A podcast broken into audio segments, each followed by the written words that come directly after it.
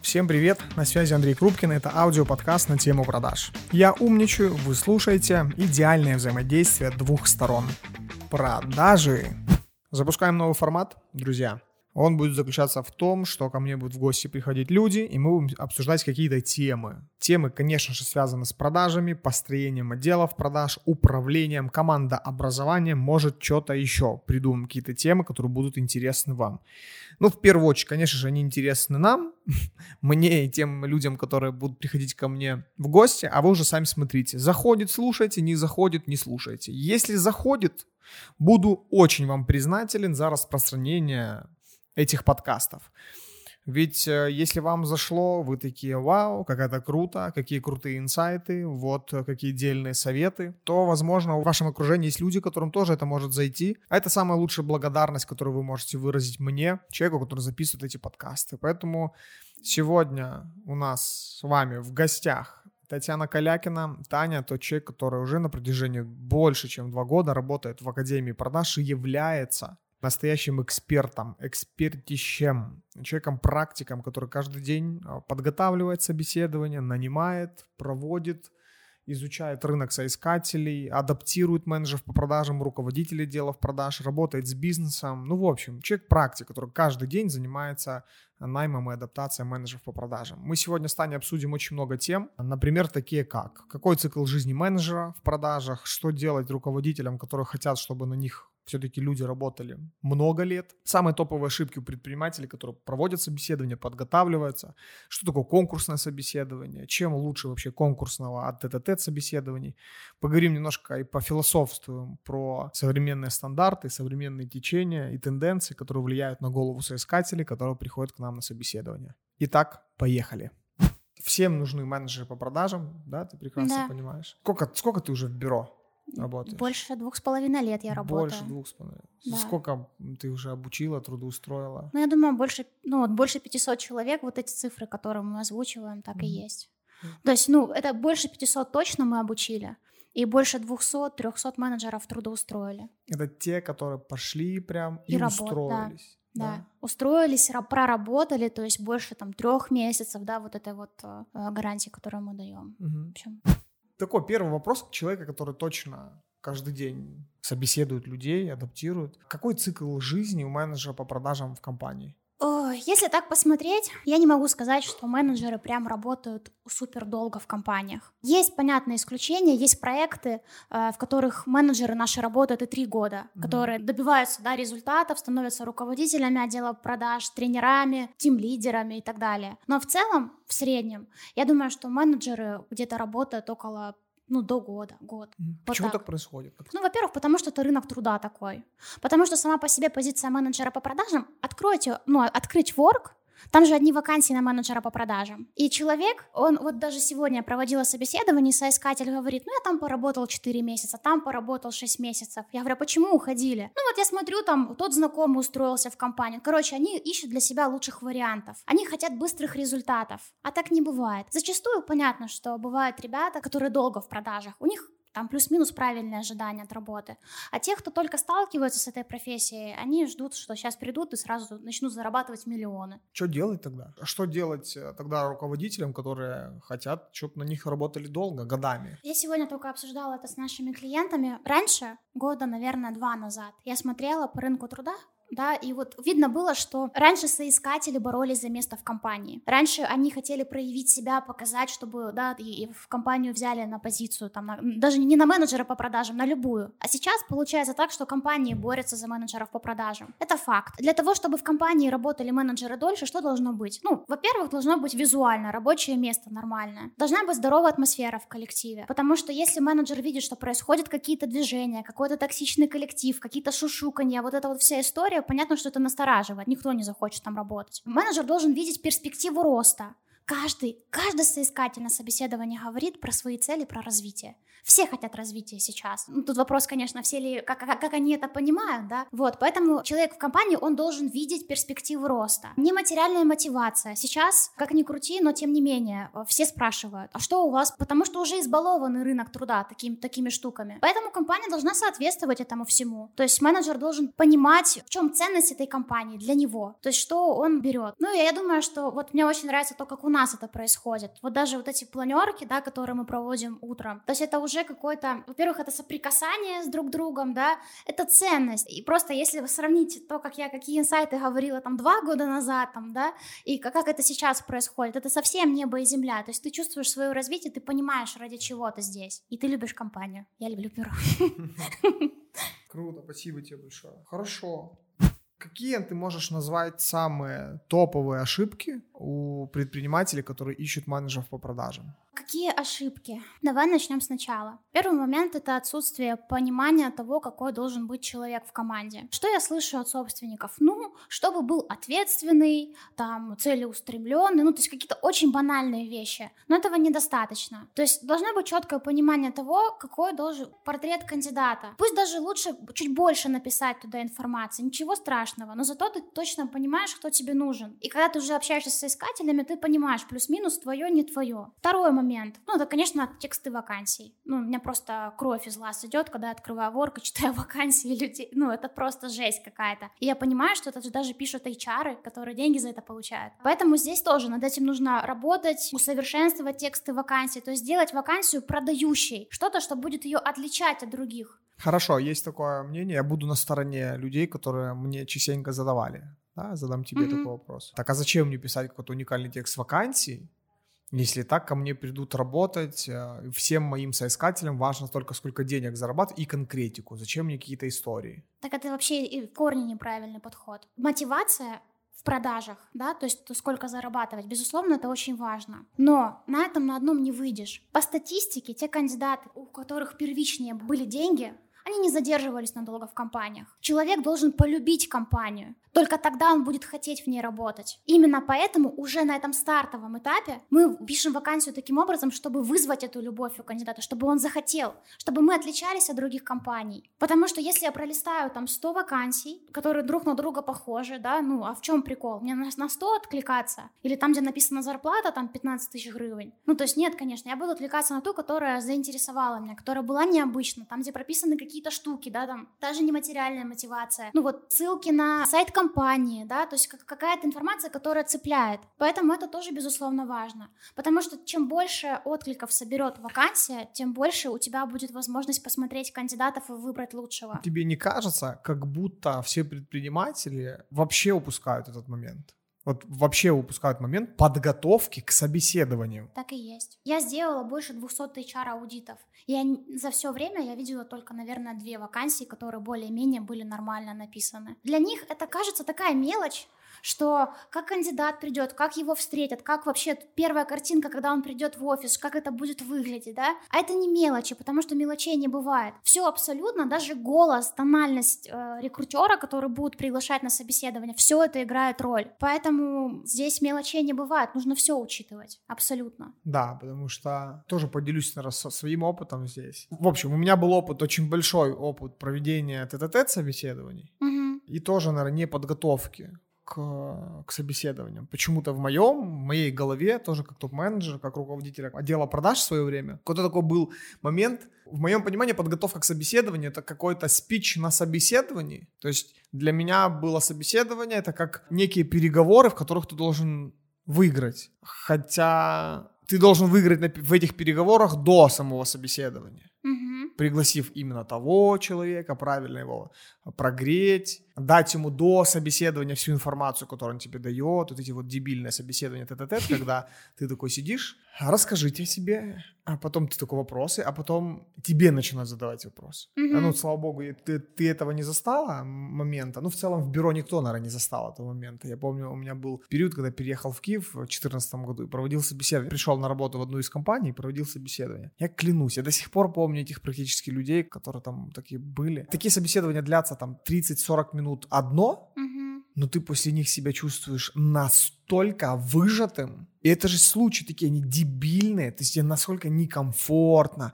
А я слышал, как ты сегодня работала с этим клиентом, только mm-hmm. с новым, да, и ты, и ты говорила про... Он, скорее всего, тебе задал вопрос, а как вы понимаете, будет ли этот менеджер по продажам продажником? Ты mm-hmm. говоришь, да слушайте, у нас столько опыта, что я просто в первую же секунду понимаю, будет ли он нормальным продажником. И а, как будто и у меня такая история была да, в свое время. Хотя, ну да, окей, там опыта уже было где-то года, наверное, 4-5, наверное, управленческого. То он просто заходит к тебе в кабинет и такой, ну, а, а ты понимаешь, что ты должен полчаса потратить на этого человека, mm-hmm. потому что так надо. Потому что так, ну, типа, так же привыкли, это же вежливость. Ты не можешь прервать этот собеседование и сказать, ну, на этом все. Ну, как, как минимум, это некрасиво. То есть некрасиво. Я помню, что тогда, когда я собеседовал, офис находился на Лесной, еще и от Лесной надо было ехать. То есть ко мне на собеседование человек мог ехать там полтора-два mm-hmm. часа. И это было бы максимально некрасиво. Итого я в день мог провести 4 собеседования и просто сдуться. Просто сдуться. Хорошо, круто. Этот момент понятен.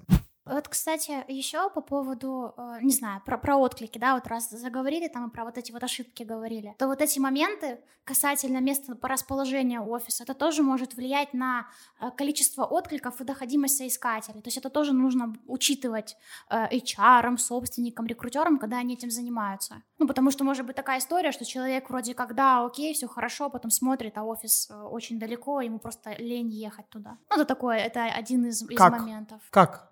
Я понимаю, как. У тебя есть какие-то алгоритмы, как, повлиять на доходимость, если у меня реально офис либо на краю города, а может быть вообще за городом? Ну э, да, первый момент — это прописать адрес офиса вакансии, чтобы э, люди, там же есть на Work.ua, на работе.ua, да, вы там, э, можно прям прописывать э, вакансию, э, адрес, адрес офиса. Второй момент э, проговаривать э, на, на созвоне тоже это можно, чтобы сразу отсеивать просто тех кандидатов, которым это далеко, кто не увидел или еще что-то. Ну а в целом есть как бы есть отработка возражений, это точно так же, как и в продажах.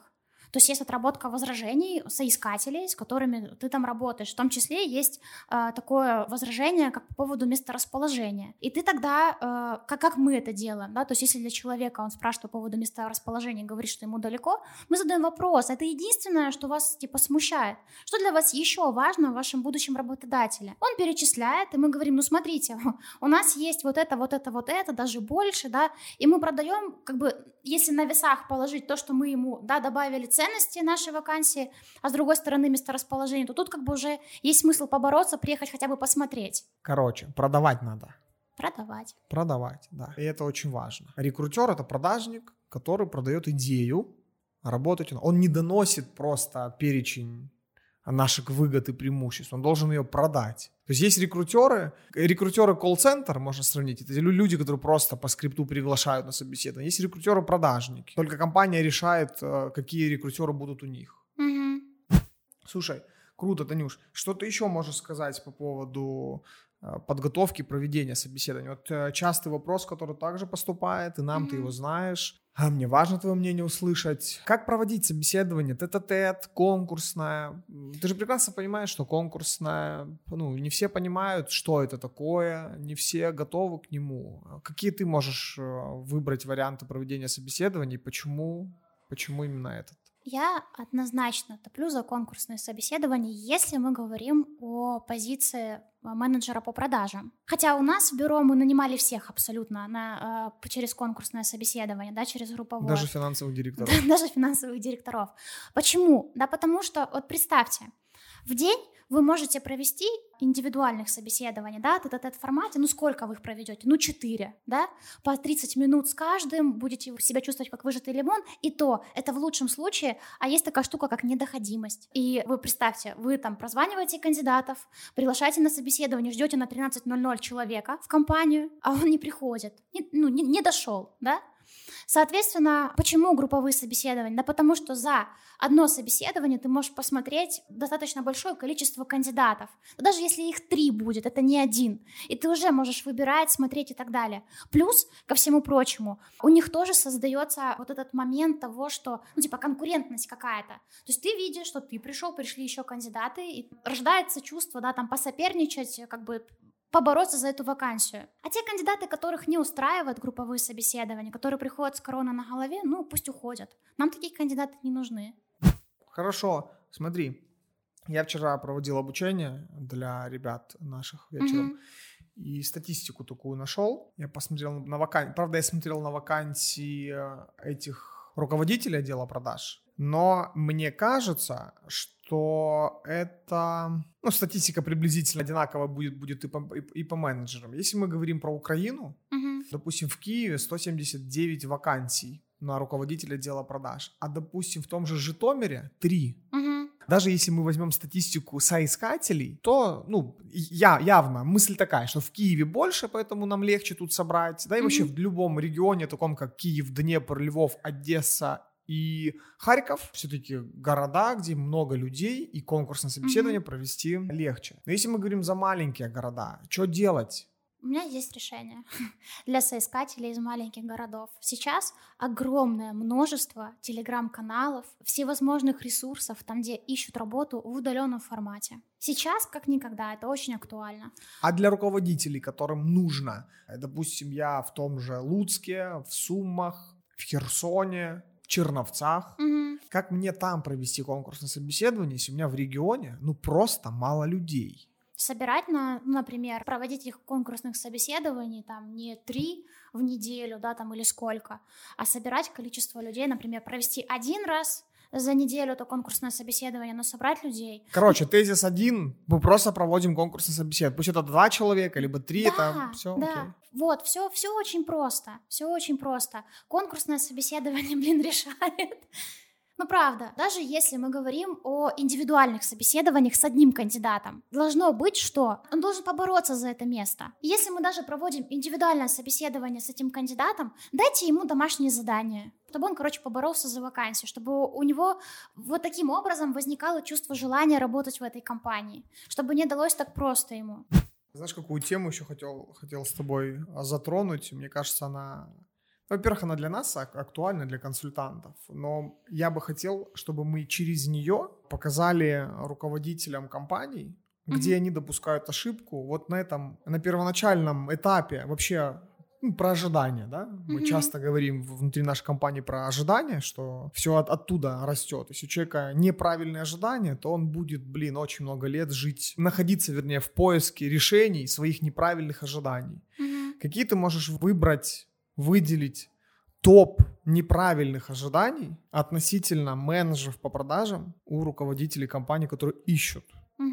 Ну, наверное, первое это то, что придет менеджер по продажам и сразу же в первый день запродает. Такие случаи бывают у нас, но э, нужно быть готовым к тому, что ему нужно будет какое-то время для того, чтобы адаптироваться. Второе это то, что м, очень сильно недооценивается период внедрение кандидата уже в работу. То есть, окей, он прошел у вас обучение, там стажировку какую-то, да, и теперь пришло время ему приступать к звонкам, как бы к работе. И у многих почему-то складывается такое впечатление, что они его посадят, и он будет самостоятельно сам себе, короче, режиссер, его не надо не контролировать, он будет продавать. Так не бывает. Третий момент, это вот я встречаю особенно в компаниях, которые... Один менеджер по продажам, короче, есть собственник компании, какой-то его помощник и менеджер по продажам, да, там минимально нормально э, по, по людям. Там точно так же, такая, такая же история. То есть люди не понимают, что с менеджером по продажам нужно работать, его нужно контролировать, его нужно э, там анализировать звонки и так далее. Они не думают, что типа менеджер все порешает. Он такой пришел в компанию, запродавал сразу, все полетело, понеслось, и компания начала зарабатывать. Но нет, для, для того, чтобы так было, нужно со своей стороны в первую очередь сделать какие-то, ну, в общем, какие-то действия. Что еще может быть? Что еще может быть такого? Это я добавлю, угу. потому что я, я тоже я думал над этим вопросом. То, с чем я, допустим, сталкиваюсь, когда мы работаем с клиентами, когда мы запускаем, что недавно вот я работал, сейчас проект будет в Днепре, компания по производству масла. Ну, очень крупная компания, там больше 20 лет. Mm-hmm. Это прям производство, реально, очень такое именитое. Не могу называть название этой компании.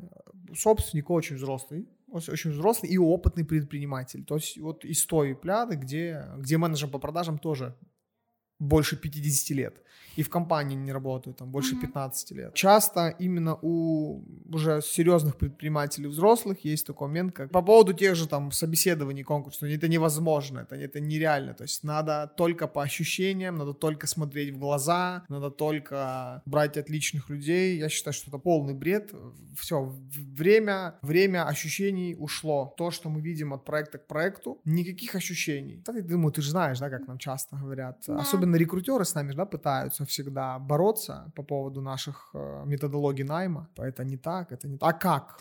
Ну, а как? Знаешь, в чем прикол? В том, что э, ощущения это все прекрасно.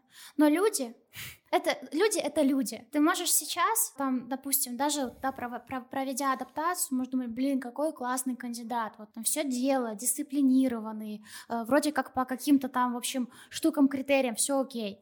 А потом он приходит, начинает работать, и какая-то дичь происходит. А бывает наоборот. Бывает такое, что ты такой присматриваешься, думаешь, там смотришь, потянет, не потянет и так далее. Он приходит и такой ветер делает, что нам потом собственники отписывают спасибо большое и так далее. Поэтому я к этому начала проще относиться. Раньше я очень сильно переживала по поводу людей, там, если вдруг, а, кто, а если вдруг кто-то сольется, если не потянет. Сейчас я не переживаю, потому что я понимаю, что здесь нельзя быть на 100% уверенным, потому что ощущение это очень не твердое. Твердое это результаты. Но даже бывают такие моменты, когда мы передаем кандидата там в компанию, у него, допустим, месяц не было ни одной продажи. И тут как бы вопросики, да? А потом как запродавал, а потом как понеслось, он как у нас был пример, когда человек без опыта работы в продажах, наш ученик академии, выпускник, передали в компанию, Конечно. Не, авто из США, mm-hmm. не было ни одной продажи за месяц, а на второй они его сделали тем лидером потому что там дисциплинировано все, все такое, и потом он понес, у него вообще отличные были показатели. Поэтому это люди. Тут нужно смотреть со всех сторон, но понимать, что здесь нельзя, ну, нет, нет вот этого твердого, нельзя быть уверенным на сто процентов. А вот эта вот история по поводу того, что там ёкнуло, наш, не наш, да блин, ну а как можно понять там за... Нет, я думаю, что можно, конечно, понять. Да как вот я сегодня тоже клиенту говорила, что мы понимаем за секунду, наш или не наш кандидат. Но, тем не менее, бывают моменты, когда нужно опираться в первичнее на твердое, на результаты на какие-то. Мне иногда кажется, что никаких вообще правил нет, нет. знаешь. Да. Несмотря на то, что, да, найм персонала — это очень системная история, где у тебя атрофируется чувство какого, какого-либо романтизма. Это же тоже больно. Ты же только приходишь, романтик, люди, люди, ты понимаешь, там тебе мама говорила, вежливость, да, рассудительность, mm-hmm. услышь. А иногда ты на собеседовании думаешь, ну, серьезно? Серьезно? То есть ты готовишься, пишешь эти уникальные тексты вакансий, подготавливаешь, как дойти, всякие там раздаточные материалы, смс три раза напомнил. А он приходит просто в шортах, неподготовленный, и с таким типа лицом. Вы тут кто и чем вас занимается ваша компания? А расскажите вы мне. Да, расскажите да. вы мне. Ну да, это люди.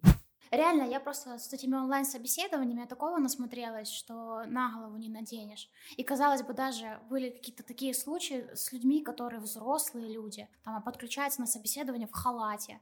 Ну, в халате, серьезно. Ну, как бы, что это за история такая? Слушай, а какой самый, самый дебильный случай э, онлайн-собеседований? Самый дебильный, а, самый дебильный, самый, ну, э, сложно прямо сейчас вот так вот вспомнить самый дебильный. У меня было, было собеседование, там, где на первый этап девочка подключилась, все окей. Она же, получается, как? Потом проходит какое-то время, да, там и через минут 10 я ее опять подключаю.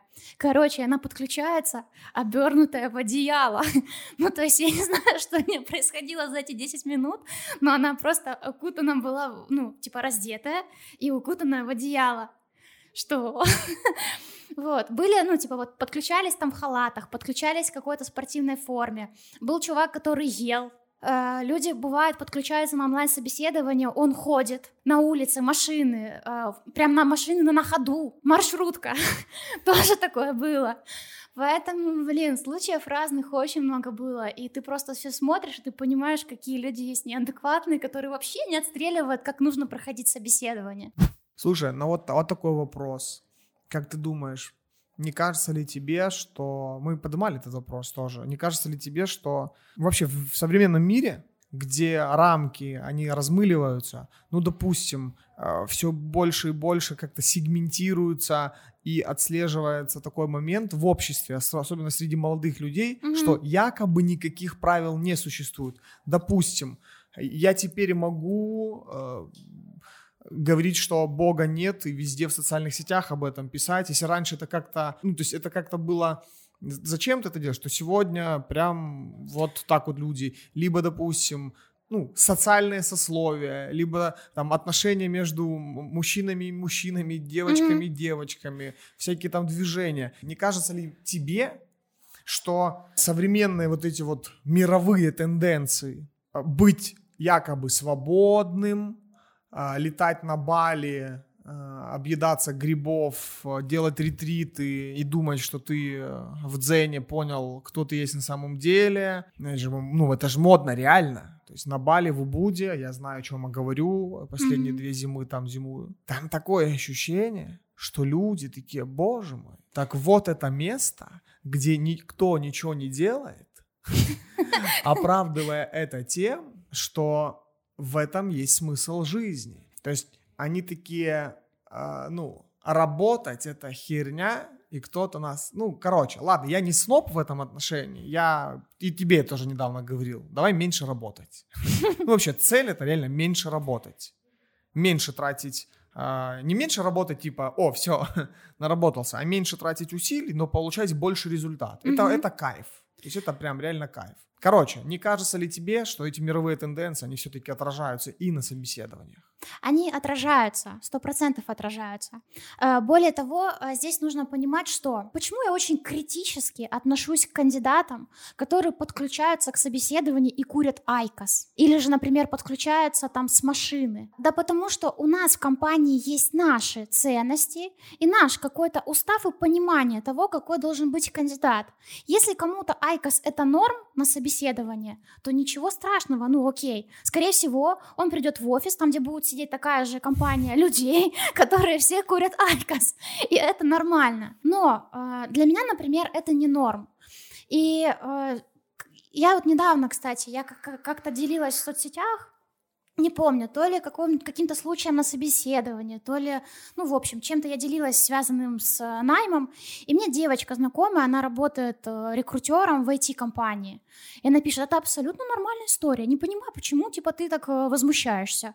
У меня был случай, когда я там проводила собеседование, и э, кандидат э, во время собеседования писал какой-то код, или как оно там, я не разбираюсь, в общем, mm-hmm. в общем, работал. Ну, как бы, окей. Если для вас, для вашей ниши, для вашей да. компании это нормально, то я ничего против не имею. Ой, слушай, это очень крутая мысль, а я тебе сейчас добью ее mm-hmm. немножко. Слушай, это точно, да? Это то же самое, что курить айкос, когда ты продаешь. Ну, то есть ты же не будешь этого, то есть mm-hmm. это же точно ты не будешь делать. Окей, если это клиент, с которым ты уже там давно работаешь, у вас сложились отношения, ну, не знаю, может кальян курить, mm-hmm. может водочку выпивать, вопросов нет. Но ты точно не будешь, если ты продаешь. Если ты наметил себе клиента, крупного какого-то, ты себя не будешь вести слишком свободно. Есть правила и рамки. Да.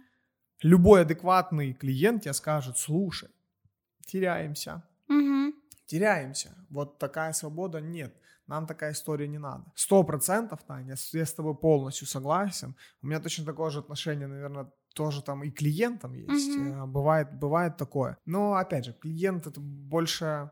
Есть же вторая сторона этого, условно, там, курить айкос. Это какая-то некая свобода, и человек такой, а я вот так вот могу. То есть я могу быть а, не переживать, что есть какие-то рамки. Но это глупости все. Если есть собеседование, мне кажется, это касается в большей степени, наверное, соискателей, отбитых просто mm-hmm. напрочь. Mm-hmm. Ну, головой думай, наверное, да? То есть узнай да. хотя бы что-то о компании, если это... Так точно можно промахнуться. Сто процентов. Так точно можно промахнуться. Круто, а, круто. Что думаешь вообще по поводу онлайн? Как, как онлайн вот год назад мы начали проводить массово mm-hmm. прям собеседование. Это как упало ли качество от этого, как, как кандидаты, либо легче, как? Uh... И такой, знаешь, вопрос мне. Вот мы сейчас все... Окей, сейчас мы записываем с тобой этот подкаст в момент пандемии очередной. Mm-hmm. Но мы же все вернулись уже в офлайн. Mm-hmm. Продолжать ли дальше проводить собеседование в онлайн, либо все возвращать? Я за офлайн больше. Да, онлайн-формат он работает. Ну, правда работает. Сколько мы уже вакансий позакрывали. И руководители, причем руководителей мы начали нанимать активно в как раз-таки период пандемии да. в онлайн-формате абсолютно это не влияло на качество как кандидатов, которых мы передавали, на то, сколько они там работали. Более того, да, онлайн-формат, он удобнее, потому что все-таки есть разница, когда ты общаешься с человеком вживую, да, и когда это онлайн-формат, когда, блин, если человеку, например, некомфортно, он просто нажал кнопочку и вышел, да, с собеседования, и это окей, как бы никто на это внимание не обратит. Быстрее все делается, оперативнее, да, безусловно, но все равно как бы живое общение, оно ну, оно не заменит. Знаешь, в чем фишка офлайн формата? В том, что люди ближе становятся, ближе. Если сравнивать, например, то, насколько я чаще коммуницирую с нашими выпускниками, которых я выпускала, работая с ними в офлайн формате в офисе, и тех ребят, с которыми я работала в онлайн формате, гораздо ближе отношения у нас выстраивались первыми. Живое общение, вот это какая-то энергия, ну, короче, э, оно, оно никак не заменит. Более того, я думаю, что на адаптации все-таки вот моменты, например, там каких-то определенных задач, да, которые, с которыми мы сталкиваемся на, на адаптации, офлайн формат он может больше раскрыть кандидата. Да, мы приучились, мы приловчились, мы знаем, как это делать, но если мы берем работодателя, для которого это в новинку, здесь могут быть тоже для него какие-то трудности непонимание того, как, а как оценивать кандидата. Я его вижу по экрану. Поэтому здесь очень важно, если мы говорим о найме и адаптации, о системе. То есть перед тем, как нанимать человека, мы должны понимать систему, как мы его будем нанимать, как мы будем его оценивать, на что мы будем смотреть, как будет выглядеть наша коммуникация с ним. И только после этого уже запускать, потому что есть возможность того, что, ну, как бы ошибешься. Ну, здорово, ну, здорово. Какие ниши сейчас э, в работе у нас есть? У нас есть компании образовательные несколько. У нас есть компании, которые занимаются там в, в производстве работают. Вот. Э, есть компании, которые связаны со строительными материалами, таких несколько. Оптовая торговля детской одежды. Вот это вот есть. У нас больше 10 проектов сейчас в работе. Почему стоит э, с нами работать? на твой взгляд? Как человека, который вот является частью этого продукта, который каждый день в работе. Угу. Простыми словами, вот чем мы конкретно помогаем? Ну, во-первых, мы экономим время. Время предпринимателей, руководителей отделов продаж, потому что берем эту всю задачу на себя. Mm. Второй момент, потому что в ряду того, что мы не рекрутинговая компания, мы оказываем услугу как консалтинг по найму адаптации. То есть мы прорабатываем полностью всю воронку соискателей, мы смотрим на каждого кандидата. И в итоге наш клиент получает самого лучшего из всех, уже обученного продукту компании, скриптам компании, знающего, как работает, как, как выстроена система внутри отдела продаж. И плюс он еще и обучается нашим материалам. Он работает с наставником, мы проверяем. То есть мы за клиента все сделали. Мы полностью отсеяли плохих кандидатов и передаем его лучше, ну, ему лучшего кандидата из всех. Вот поэтому. Так, хорошо. Ну, а еще, конечно, то здесь добавить, то, что у нас есть гарантия. Это немаловажно, потому что затрачиваются огромные бюджеты на вакансии, если это все правильно делать. Человек, который не по нашей методологии работает, да, не знает, как там проводит эти индивидуальные собеседования, размещает бесконечное количество раз эти простые вакансии стандартные, ищет все в поиске своего какого-то идеального кандидата, который даже не знает, как он выглядит. А, соответственно, что он делает? Он тратит просто драгоценное время и деньги. А мы, учитывая наш опыт огромнейший, подбора менеджеров по продажам, руководителей отделов продаж. Мы знаем, как это делать. У нас вся цепочка найма адаптации построена на том, чтобы сделать быстро и качественно и отобрать лучшего из всех. А что делать? Куда бежать? Куда стучаться? Как стать нашим клиентом, чтобы мы помогли компании нанять либо менеджера, либо руководителя? Куда бежать? Пожалуйста, оставляйте заявку на сайте, и наш менеджер с вами свяжется. Хорошо, все, друзья. А, с нами была Татьяна Калякина, руководитель Э, академии продаж, человек, который, ну, вы сами все слышали, человек, который своими руками, каждый день, как пчелка, работает над тем, чтобы мы давали соискателей, крутых э, менеджеров по продажам, руководителей. Блин, от себя добавлю очень много тонкостей деталей. То есть очень сильно много тонкостей деталей, но я горд тем, чем мы занимаемся, вообще нашей академии, куда мы двигаемся. А я, наверное, от себя тоже добавлю, в чем наша сила, да, mm-hmm. академии, просто как там основателя, человека, который часть моего сердца, причем очень большая. Мы любим то, то, что мы делаем. И мы таких же людей и даем нашим клиентам. Я на, вот на прошлой неделе, знаете, я тоже с тобой делился. Mm-hmm. У нас компания купила консультацию ну, я включаю Zoom и вижу нашу ученицу до академии. То есть это наша ученица четырехлетней давности. Так уж получилось, что я строил один отдел продаж. Не скажу, что сам этот проект был завершен и успешен, но я там обучал людей, и вот она была одной из менеджеров по продажам, которой я прям рядышком сидел и учил продавать, учил там писать скрипт.